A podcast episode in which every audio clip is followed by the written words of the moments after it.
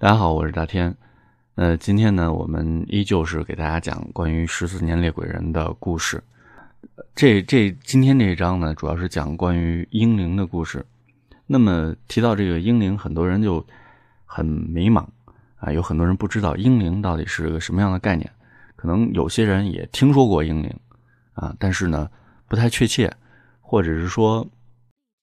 听到很多这个关于英灵的这个说法，但不知道哪个是正确的。呃，我也不知道我说的正确不正确，但是呢，我听过很多关于婴灵的这样的信息。那么总结起来呢，首先我们要听今天的这个案子，首先要搞清楚几个概念。第一个概念是婴灵是什么？婴灵指的是什么呢？是呃那些被正常或者非正常的这种打掉的这些婴儿，然后形成的这样的。就是滞留在人间的这种魂体，我们叫婴灵。就说打个比方说，比方说打胎，比方说非正常的这种流产啊，或者正常的这种流产，可能都会造成婴灵的这种产生。那呃，很多人就讲，就就说是不是打胎就一定会形成婴灵啊？这里面要给大家科普一下，打胎不一定会形成婴灵，但是会有很大的几率形成婴灵。那婴灵到底？就我们讲了婴灵是什么，但但它到底是怎么回事我们说鬼是什么？鬼就是按按照玄学的说法，鬼是什么？鬼是滞留在人间的这种没有消散的、有执念的这种能量。我们就是可能把它称为这个魂体也好吧，称为鬼也好。那么婴灵呢，也是有这样执念的，啊，有执念的这样的魂体，我们叫婴灵，因为它还没有出生。然后呢？后来就被打掉之后，然后就形成这样的一个魂体。那那有人就说，这小孩这婴婴儿，他的执念从哪来？因为这就和这个中国的传统文化当中的，就说轮回转世啊，轮回转世这个这个理念啊，就就结合上了。就可能呃，大家如果看这个神话故事里，或者是一些其他的故事里面，然后就会讲到，就说人死了之后有一个去处，有一个去处，这个去处叫什么呢？叫呃，就是呃阴曹地府。那么到阴曹地府以后，根据你在人世间的这个呃做的好事或者做的呃坏事那么会有一个呃这个会有一个评价，叫这个叫叫叫叫什么簿来着啊？生死簿，生死簿上，然后都会有关于你这辈子然后做好事做做坏事的这个记载。那么做好事呢，你可以投胎到好的人家，或者直接就可以这个。当神仙去啊，或者有好的这个出身。那如果说你做的坏事很多的话，是不能投胎转世的。你需要先到这个十八层地狱啊，去把你相关的这个去受罪，受受这个判你的这个刑罚，然后你受过呃一定的罪以后，然后呢，你才可以去投胎转世。那么在这个神话体系当中，说人投胎转世。嗯，也不是说你你你到那儿你就能投胎转世，你需要排队啊，需要等待，然后轮到你的时候，你才能投胎转世。那么有一些很就是生前可能行了恶、很大罪恶的人，他们可能在十八层地狱受了很大很大的罪，然后可能很长时间，然后等他受完罪之后，然后就等待嘛。等待了好长时间，好不容易，有可能他不能直接做人，他可能还要到入这个畜生道，或者是虫子呀，或者就是六道轮回嘛，入到这些道里面，然后去去受苦，受完苦之后，然后通过很多事的积累，然后他可能才有资格去做人，投胎转世做人。那么投胎转世做人的时候，然后。等他也要等等好长时间，好不容易可以做人了，有了这个指标了。我们讲一个这个很有意思的事：有了这个指标可以投胎转世做人的时候，你想，如果因为非正常的因素，本来是可以投胎做人的，然后突然就是被打掉了，打胎嘛，打掉了，还得重新回去排队去。你有想过，这个人他本身的那个执念怨念会有多大吗？所以像这样的情况就会形成婴灵。形成阴灵，啊，所以，呃，我们说，就有人说，哎，你说这个我不信，我我们我只是说传说，传说当中为什么会形成这类魂体？我们我们要讲，这不是迷信，是我讲到一个传说。那么我比较认同的一个婴灵形成的一个原因啊，一个原因，这什么是婴灵？那么，呃，婴灵，呃，有了婴灵之后，他就会一直跟着这个，他这世应该投胎的这个父母母亲，有些跟母亲比较多一些，那么会对这个人的运气和他的命格造成很。呃，一些影响就导致这个人很不顺，然后有各种各样的。那么他去可能算命的时候，看命盘的时候，命盘显示的一些东西和他实际经历的一些东西不符，那可能就是因为这个魂体的影响，导致他的命格发生了一些变化，呃，发生了一些变化。呃，还有一类呢是可能呃在呃之前打了胎了，等他再要小孩的时候，这个小孩然后就会碰到类似的一些。灵异的一些东西，能看到一些东西，或者是被欺负呀，或者一些其他东西，嗯，一些比较奇怪的事儿发生。那么这是呃阴灵的一种体现。那么一般来讲，嗯，在道家也好，在这个佛佛家也好，那么希望就是说，他们是说有这样的呃灵体存在的时候，我们希望是把它能超度。嗯，那么道教呢有有有相关的这个科仪法事，然后能够去超度它。那么在佛教呢，也有相关的法事，啊，能够超度。那么也有一定的法子，你比方说抄抄这个地藏经，然后呢一百零八遍或者是多少遍地藏经，然后把功德，因为抄经在佛教他认为是有功德的，那么可以把这个功德回向给这个这个这个这个灵体。那么说这种灵体呢，它是我们说。这种灵体，它是需要功德才能够在，要么等待，要么需要功德才能够提前的去轮回去转世，否则的话，他就只能一直在等着，或者是因为他这种执念，他走不了，然后就形成了一个长期滞留在一个一个很可怜的一个状态。那么这些婴灵也好，然后夭折的孩子也好，那么都会形成另外一种东西。那么我们在下一期节目的时候会给大家讲到，就是。泰国有一个呃，泰国的有一些很奇怪的东西，比方说佛牌，比方说古曼童，古曼童就是利用这些，就是夭折或者是 类似的这样的孩子的，是夭折，一般夭折的比较多一些小孩子的这些魂体，然后来做一些事儿。那么我们下次再说，这次我们说婴灵。刚才呢，对呃婴灵的这种他的这个情况有一个大概的介绍。那么我们来看这个，就是书里面十四年猎鬼人当中。关于英灵的一个案子，那么这个案子呢是在呃是这个李凡入行第二年的时候，然后他做了一趟大单子，因为他刚开始呃入了行以后，跟师傅来讲，一般还是让他跟一些小的单子。到第二年的时候，然后他碰到一个呃，就是头年。有这种大的这种单子或者比较厉害的一些东西，师傅是不带他的。到第二年的时候，他师傅带他出了一个单子，这个单子是李一凡接的第一个大单子。当时这个案子发生在四川和重庆啊中间，当时呢有个地方叫荣昌，呃，这件事呢就是发生在那个地方。呃，据这个雇主说，当时接到这个案子是什么情况呢？是雇主家的这个一个。小女儿好像被什么东西附身了，然后需要这个呃，就是李凡他师傅，然后呃到那边去，然后给他处理一下，把这个情况处理一下。因为他师傅不知道当时现场情况，所以说到去了以后，然后再看情况。嗯，后来他们到了这个雇主家以后呢，就看到这个小姑娘的时候，然后他就先看了看她的手指。然后看看他的这个这个一些情况嘛，比方说他的眼白，比方说他的印堂，然后呢，呃，舌苔类似的，然后主要还要看他的眼神。就是其实，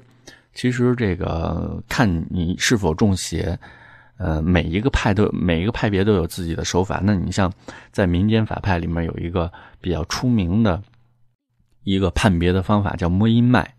摸阴脉呢，就是说它可以通过像中医一样号脉，号你的寸关尺脉的尺脉，然后再摸你的这个这个手指或者你的手掌心，它就可以确定你是不是呃撞邪了。然后你撞的是鬼还是一些其他的鬼灵精怪，都是能够确定的。然后你撞到这个鬼，它大概是什么多多大岁数，然后是男是女是都可以判别出来的。那么这叫摸阴脉。那么，相关于摸阴脉，还有一个法门叫鬼门十三针，可以通过中医的针灸的这种方式，在特殊的穴位，然后来治疗癔症。那么现在呢，有很多治疗癔症的这个中医的这个，他们也是用这样的法门。那么纯正的中医有一些是有这个传承的。说远了，我们回来就说，当时他师傅看了一下这个小姑娘的情况，看完这个情况以后，然后他就能够这个这个这个这个发现。啊，都是当时就能能发现。他一般来讲，在这个里面就需要给大家科普一个知识，因为很多人一有了问题啊，不舒服或者连着倒霉，他就往这方面想。其实呢，在正宗的行里人看来，就是你身体如果不舒服的话，他所有的正规的师傅都会先推荐你，让你去去那个医院检查。如果检查的话，能检查出病来的话，就让医生治，就实病还给医生治。只有确定你是虚病的时候，然后才会判断你身上是不是有撞邪的这种征兆，然后再反复确定。确定完了之后，才会给你就是写符啊，然后就做相关的法事这些的啊。如果说是有一个人跟你一说啥都没说，直接就给你写符啊，然后说让你花钱请东西什么，你就千万别写，骗人的啊，骗人的。大部分的师傅。啊，实病，如果你身上有实病的话，他会先让你看病，啊，然后看完病之后，如果说没有问题，回来之后，他会通过他的手段去确定。一般你描述完你的状况之后，师傅会有一个大概的一个判断，判断啊，大大部分会有一个判断。嗯，当然有一些有一个法脉，像通灵一脉，它是通过。呃，一些其他的手段知道你身上有什么没什么，像通灵一脉，他说你以前的事儿比较准，以后的事儿的话，准确率可能 不是那么准啊。那这个也说远了，反正就是去了以后看了看这个小姑娘，然后看了看她的情况是不是。他说当时这个小姑娘几岁呢？是五岁。嗯，他们去的时候，这小姑娘是坐着，反正看上去就是有一些呆呆的，也不笑也不说话，嗯。像五岁的小孩应该是很活泼、很开朗的，但是他跟他师傅去了以后，看这小孩不是，根本就不是那个样子。后来，他师傅看完以后，就把这小姑娘她父母就叫到叫出来了，那就叫到屋外面了。在屋外面以后，然后跟他父母说了一会儿话。说完话之后，然后就聊了一会儿这个小孩的情况。后来进到屋里以后，就用这个骰子，用骰子来问问路。问路，然后后来就是拿着罗盘在这个屋子里走圈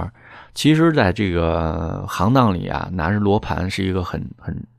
就是一个很常用的一个工具。罗盘是可以发现这些磁场的不正常啊，不正常，其实是可以测出鬼来的。但是呢，一般的罗盘它是指指南指北的嘛，它对于灵体虽然能够反映出来，但是它没有那么。灵敏，有时候可能会被其他的这个因素影响。那一般行里的师傅会先念开盘咒，做了特殊处理之后，然后这个罗盘它对于这种能量、这种能量体、魂体这种能量体，它是比较敏感的。那么碰到之后，会根据不同的情况，然后那个针会有不同的转动和颤抖的这样的一个情况。呃，这这是一块知识吧？呃，这是一块一个一个也不能算知识，反正是就我我了解到的一个情况啊。反正师傅看完以后，然后就跟他说说是，呃，了解完了，然后也都看完了，告诉李一凡说，这次碰到这个是英灵。他当时没见过什么世面，后来就听英灵这个名字，就觉得就可害怕，你知道吗？英灵一听就是夭折的孩子嘛。呃，在行当里，就是英灵这种魂体啊，这种魂体，它是相对来讲。要送走是不容易的，因为像婴灵，它是婴儿的这种魂体，就是他基本上他那个执念形成以后，他就什么都不懂，所以就说要送起来是很难的。后来他师傅就把这情况，然后跟那个小孩小姑娘的父母就说了，当时他那个小姑娘的母亲一听就哭了，完了他师傅就问，就看他哭了，就问他说：“你是不是有什么事儿没跟我们说呀？”完了他妈就说：“这个小姑娘他妈就说说。”被附身这个小姑娘是他们夫妻的这头胎，但是呢，呃，在这个小女孩之后，他们他们夫妻俩还有孩子，但是因为其他的就是说很多原因吧，这孩子没保住，后来就没了。他就是就一直跟他师傅强调，就是这孩子不是我们不想要，确实是没保住。然后他师傅就问说是这孩子大概是几个月没的，说是大概五个月。后来后来就是后来他师傅就跟这个这两口子就说说那个什么吧，我给你们段红绳，晚上的时候你们把这个小女孩这两只脚脚啊，两只脚的这个大拇指，把它并到一起拴起来，然后呢给她洗澡，换上这个素衣裳，然后把家里所有反光的这个东西都拿东西遮上，把相片什么的都收起来。嗯，另外呢，你买只公鸡。啊，再弄上几个鸡蛋，完了叮嘱，告诉他们说晚晚上睡觉的时候呢，一定要开着灯，不要让这个这个这个这个婴灵，就是这个这个魂体认为又过了一天了。嗯，当天他们什么也没做，然后就去这个五金市场，他师傅呢买了啊几根大钉子，买了几根大钉子以后，然后买了一瓶工业酒精。后来就是当当天晚上，他师傅就告诉他说说到。那个明天呀，你咱你进去的时候，那个心情尽量要平静一些，不要有你不要太大一惊一乍的，不要有太大的这个思想波动。然后其他的也没说什么。后来第二天一大早的时候，他俩就去了，到这个小姑娘家里去了。去了以后呢，呃，他师傅呢，李凡的师傅呢，就是摆了一张椅子，然后就是有靠背那种。然后后来就把这个让他这个小姑娘父母呢，把小姑娘放到椅子上。后来他师傅呢，就让他们面对着椅子两米远的地方，就让他这个小姑娘父母，然后就给这小姑娘就并排就跪下了。所有事都弄好以后呢，然后他师傅在这个房间的这四个角钉了钉子，钉了钉子以后，然后用那红线把这钉子连起来，形成一个线圈啊，然后把所有人都围在里面。这那个是等于是做了一个阵吧。后来师傅对，就是说要就告诉那两口子说你们别动。后来他就出去把这个鸡杀了以后取的鸡血。那么鸡血呢，其实是大公鸡，肯定是公鸡，公鸡血就是就是阳气很重。那么其实鸡冠的血阳气是最重最重的。那么在一些民间法派里面，对这个鸡血的这个使用还是有一定说法的。呃，后来他师傅把这个碗端过来以后呢。这个小姑娘就是这个椅子上这小姑娘就是还是就就就一直那种傻傻的，呃呃，反正就是看起来很憔悴。后来这个师傅就把这个嘴凑到这个呃小姑娘嘴耳朵边，不知道说了什么，然后就用这个手指蘸了蘸了这个鸡血，然后在她的手心、眉心还有这个人中这个地方、脚心都都点了点，点了以后，然后就让呃李一凡站到这个小姑娘就是前面了。前面以后，然后就按着她的肩膀。后来他师傅就取了一点那个土坟土，然后放到这个小姑娘头顶，就是命门命就是命门，知道命门在哪儿吗？就头顶的这个这个位置。然后取了取了点鸡血，然后一点酒精，呃，然后就点在这个这个坟土这个位置。很快，这个坟土混着这个酒精，就就就顺着这个额头就流下来了。这个就是，就是做了这些的时候，这小姑娘还没动静。后来他师傅在这个小姑娘身后，哇的一声就，就特别大的吼了一声，然后小姑娘就好像被吓到一样，就开始哭，然后就挣扎。那个李一凡当时就按着这小姑娘，就他据他描述说，这小姑娘那劲儿要比一般的小孩要大很多。完了。差点就能挣脱了。你想，五岁的孩子，他是一个青年，一个小伙子，然后就差点给他就挣脱了，他摁不住。后来这个小姑娘突然就就就掐住这个李一凡，就是因为他面对面站着嘛，就掐住他肋骨附近的那个皮，然后就表表情特别狰狞，因为还有那种还有鸡血什么的，然后就看着特别可怕，就给给他吓住了。然后这小姑娘就大大概喊了有两分多钟吧，后来就安静下来了。然后又过了大概有一分钟左右，然后这小姑娘就开始开始就就喊爸爸妈妈，就就开始哭。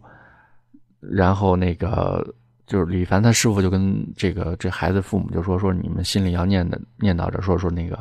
就是大概意思就是说你孩子你好好去吧，完了态度要诚恳一点。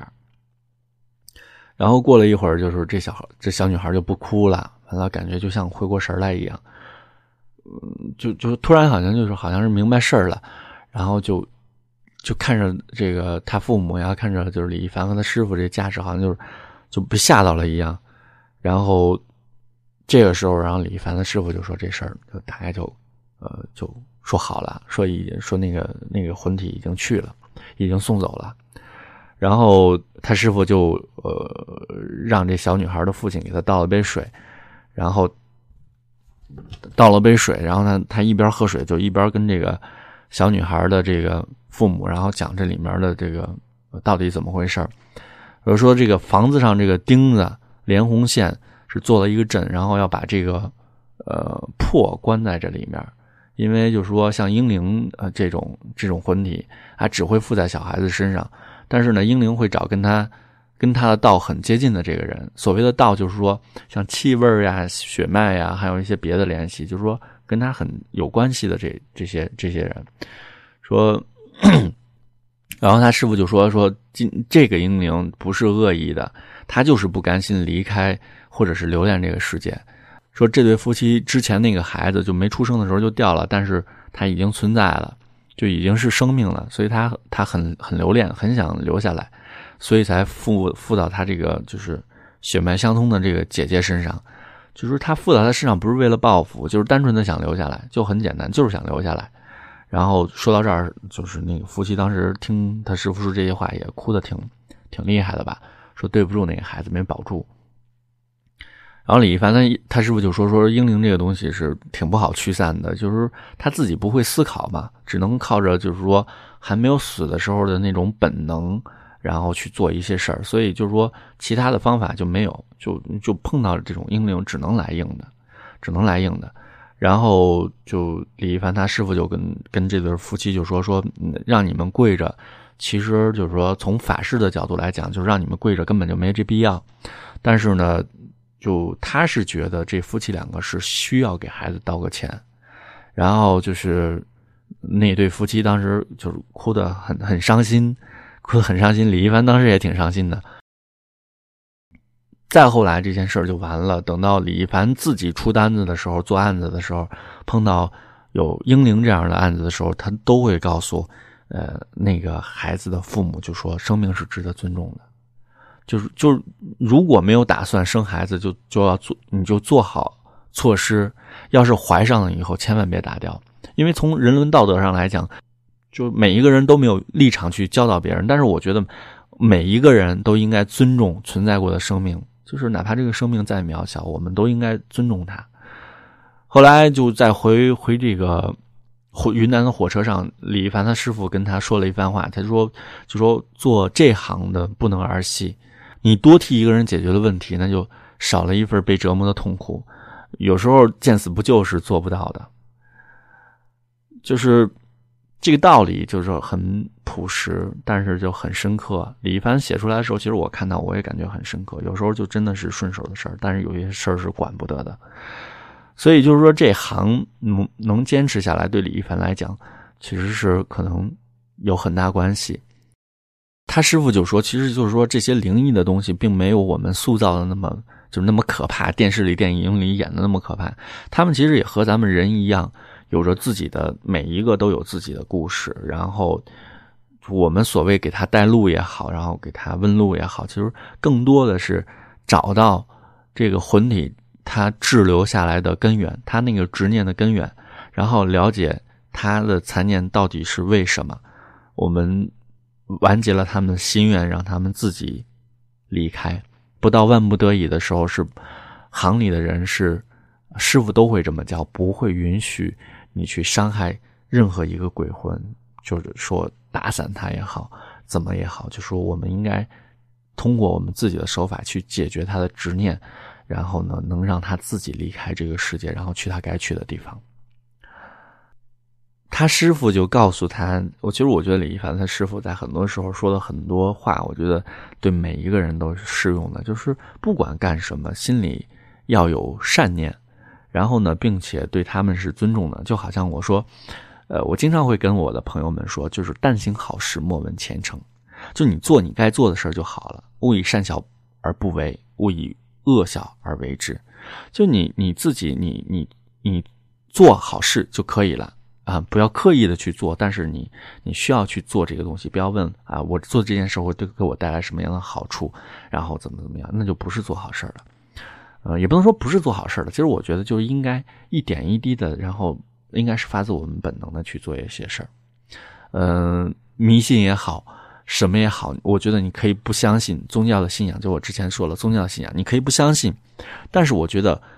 鬼神是需要我们敬畏的。你你不相信。没有关系，你不信仰也没有关系，但是我觉得你需要有一个敬畏的态度，因为这个世界太大了，这个宇宙太多太大了，有很多东西是我们不了解的，那我们就需要有一颗敬畏的心。嗯。做这个行当，做猎鬼人这个行当，可能会被很多人然后瞧不起，因为在很多人里面，对他们有一个统一的称呼叫神棍，觉得就是忽悠人的、骗人的。我们不能说这个行业当中没有这样的人，有，但是呢，真正的，呃，真正的，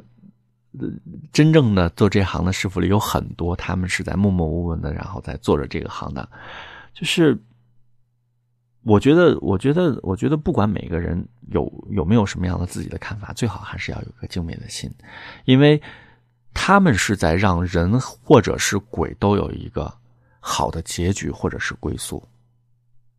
应该是这样的。所以我觉得，你看这里面又提到了英灵，提到了这个案子，提到了英灵的形成，提到英灵是什么。我们说。